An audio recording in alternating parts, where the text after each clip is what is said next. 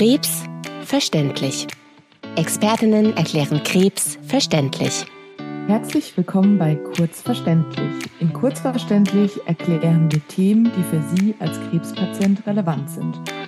Heute sprechen Bettina und ich über häufig gestellte Fragen. Wir bekommen ja ab und an auch mal Hörermails über Instagram zum Beispiel. Und ich habe heute einfach mal so eine kurze Zusammenfassung gemacht und würde sagen, wir starten gleich.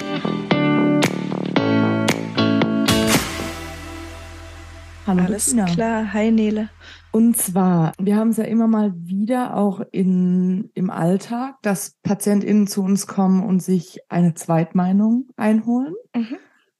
Und umgedreht hast du mit Sicherheit auch manchmal PatientInnen bei dir drin, die sagen, hey, ich möchte mir einfach nochmal eine Meinung von einem Kollegen anhören. Wie gehst du damit um? Fühlst du dich da irgendwie persönlich irgendwie angegriffen, weil ich glaube, das ist immer so die Angst von, von PatientInnen, dass sie dann eben sagen, oh, vielleicht denkt ihr jetzt, ich vertraue ihr nicht oder wie, wie handelst du das? Mm, also ich bin da sehr offen, weil ich ähm, es gibt es gibt verschiedene Gründe, warum man eine, eine Zweitmeinung äh, braucht, will oder warum auch teilweise ich aktiv äh, zu Zweitmeinungen schicke man darf nicht vergessen, dass es da um, um Erkrankungen geht, die einfach lebensbedrohlich sein können. Oder es geht um, um Operationen, die eventuell kränker machen können, als man vorher ist. Und von daher habe ich da das absolute Verständnis und würde es auch selber machen, wenn man sich das durch eine zweite Meinung absichern äh, will. In der Medizin äh, fragst du zehn Ärzte, hast du zehn Meinungen. Das mhm. natürlich haben wir unsere, wir haben unsere Leitlinien. Und es gibt auch wirklich ganz, ganz viele äh, Momente oder Krankheiten, äh, Zeitpunkte, wo man wirklich danach handelt, wo es kein Rechts und kein Links gibt, weil das einfach die allerbeste Empfehlung ist. Aber jetzt sind ja alle unsere Patienten individuell und jede Krankheit ist so ein bisschen unterschiedlich, jeder Verlauf ist ein bisschen anders, jede Konstitution von Patienten ist anders. Und ähm, manchmal gibt's halt nicht diese, diese starre Linie, sondern manchmal gibt's rechts und links. Und nur weil ich dann der Meinung bin, dass äh, das so vielleicht das Beste für den Patienten ist oder unser Tumorboard der Meinung ist, das ist ja bei so komplizierteren Fällen, sind wir ja immer im Tumorboard und da hängt es dann auch viel von der Philosophie von den Chirurgen ab. Äh, sind die eher radikal beim Operieren oder eher zurückhaltend? Und letztlich äh, finde ich es dann wichtig, dass sich ein Patient nochmal eine zweite Meinung anhören kann wenn die komplett auseinandergeht von der Erstmeinung, dann äh, muss man das sicherlich auch nochmal diskutieren. Und wenn das die gleiche Meinung ist, dann gibt es einfach jedem in der Partei ein, ein besseres Gefühl, also auch uns als Ärzten. Wir, wir sind ja dann dadurch bestätigt und das ist in der Regel auch so bei den Zweitmeinungen, dass sich einfach die Erstmeinung bestätigt. Und ich biete das meinen Patienten oft schon im Erstgespräch an. Dass und du sagst, dass ich sage, es, nee, ich, ich zeige einfach die Möglichkeit auf. Also ich, ich sage, mhm. dass das möglich mhm. ist. Ich sage dann auch jetzt bei Ihnen in Ihrem Fall würde ich es eher nicht machen, weil einfach äh, ganz klar, dass, dass man das so und so macht. Da gibt es keinen, das wäre Zeitverschwendung, dahin zu fahren. Und es gibt aber auch Momente, wo ich sage, das würde vielleicht Sinn machen, sich da nochmal was anderes anzuhören. Der, ähm, da ist eine Uniklinik, die hat andere Verfahren als, als wir jetzt. Die, die gehen da offensiver mit um. Hören Sie mhm. sich's mal an. Und viele Patienten sagen dann, nö, ich fühle mich wohl, ich bin mit der Entscheidung happy. Dann bin ich's auch. Mhm. Und äh, viele hören sich's dann auch an. Und ich würde das genauso machen. Deswegen Zweitmeinung finde ich super. Aber ich weiß, was du meinst, dass viele Patienten, also ich merke das, dass die im Gespräch erleichtert aufatmen, wenn ich das von mir aus anspreche, mhm. weil die das natürlich schon im Kopf haben und weil, weil auch vielen das geraten wird. Und dann heißt es immer, ah, oh, du, ich kenne da den Professor so und so aus da und da und geh doch zu dem und und sagen die Patienten oft, ja, ganz viele Bekannte haben gesagt, ich soll da hingehen, aber irgendwie fühlen wir uns ja ganz wohl und haben dann auch ein schlechtes Gewissen. Und dann sage ich, nee, Quatsch, äh, gibt's überhaupt nicht. Und mhm. es ist, es ist dann häufig auch so, dass wir aber eher sagen, äh, da würde ich jetzt nicht hingehen zu, zur Zweitmeinung, weil die, die, die bessere Expertise ist einfach in der und der Klinik. Was ich häufig habe, ist, dass Patienten bei mir zur Zweitmeinung sind. Also mhm. von anderen niedergelassenen Onkologen zu mir kommen das ist jetzt sowas, was meistens dann eher auf der emotionalen ist. Also da merkt man, dass da einfach das Vertrauensverhältnis zu dem behandelnden Arzt fehlt. Und deswegen, also da geht es eigentlich gar nicht so sehr um die fachliche Expertise. Bevor wir zum Vertrauensverhältnis kommen, weil das ist eine meiner nächsten Fragen. Okay. Ähm, wollte ich noch mal kurz erwähnen, was ich häufig erlebt habe. Und zwar, wenn Menschen zur Zweitmeinung kommen und möchten, dass man quasi noch mal von Null anfängt.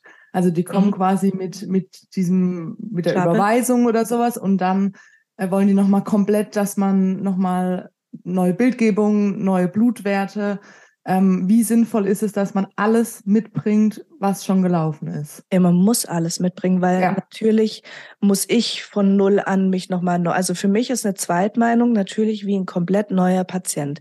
Ich denke mhm. da von der ersten Sekunde, ich gehe da jede Bildgebung durch, jede Pathologie, jede Histologie. Also es ist ein, ein, ein riesen Arbeitsaufwand gerade wenn, wenn die Geschichten schon so zwei, drei Jahre laufen, dann gibt's ja. da natürlich äh, riesige Stapel. Aber es macht jetzt wenig Sinn, dann da selber nochmal anzufangen, äh, Diagnostik zu machen. Außer man sieht, okay, da fehlt was. Da wurde tatsächlich mhm. irgendwas oder meiner Meinung nach könnte man das und das nochmal neu machen.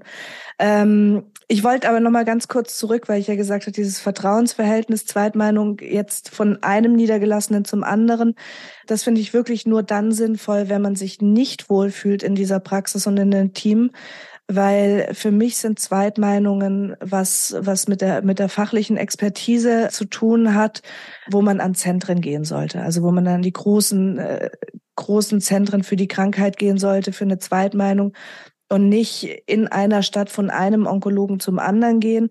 Da würde ich dann das eher weniger Zweitmeinung nennen, sondern schauen, komme ich mit der Praxis, mit der Praxisphilosophie, mit dem Praxisteam vielleicht besser zurecht als mit dem anderen. Aber so eine richtige, mhm. echte medizinische Zweitmeinung würde ich immer an eine Uniklinik oder an ein Zentrum für die Krankheit gehen. Mhm. Das war auch die, die Frage eben von einer, von einer Hörerin, so, okay. ob man denn den Arzt während auch einer laufenden Behandlung mal wechseln kann, mhm. wenn man sich da überhaupt nicht wohlfühlt und einfach das Gefühl hat, das passt nicht. Ja, klar. Das kann eher räumliche Faktoren haben, dass man sagt, man fühlt sich hier irgendwie total unwohl.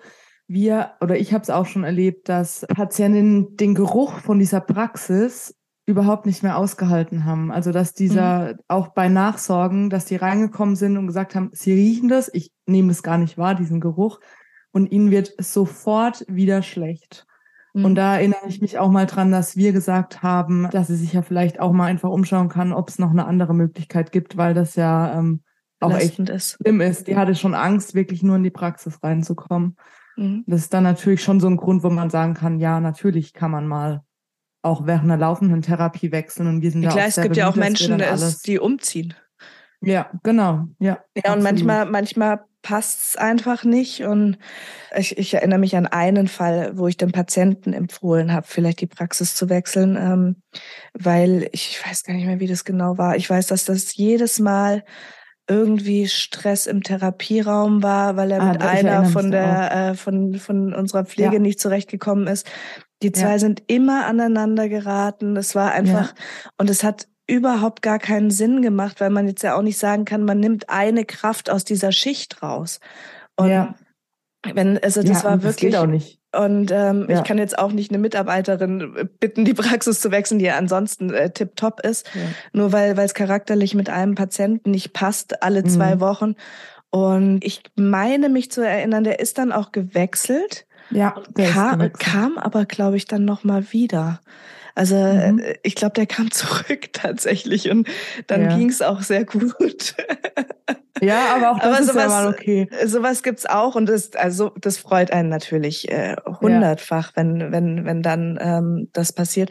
Aber nein, das würde ich auch empfehlen, weil gerade wenn man ja, sagen wir mal, wenn man eine Kurztherapie hat, dann ist es schon eher so, wenn man jetzt drei Monate lange Therapie hat, würde ich schon auch sagen, ja, komm, äh, eher durchziehen. Ähm, mhm weil das einfach ein Riesenaufwand für beide Praxen ist, so ein Wechsel. Und es muss sich immer jemand neu eindenken. Wenn das jetzt aber eine längerfristige Therapie ist oder eine palliative Therapie, wo man weiß, man begleitet sich über Monate, Jahre und auch noch mit, mit dem Wissen, dass man nicht geheilt werden kann, da muss es menschlich einfach total matchen und man muss sich wohlfühlen. Und dann rate ich wirklich dazu, sich andere Praxen anzugucken, wenn man sich nicht wohlfühlt. Mhm. Dann kommen wir zur nächsten Frage. Kann ich neben meiner schulmedizinischen Therapie auch Naturheilverfahren anwenden oder ist das gefährlich? Hm. Werde ich sehr oft gefragt. Ich auch. Ähm, ähm, haben wir ja auch schon in, in einer anderen Folge lange drüber gesprochen.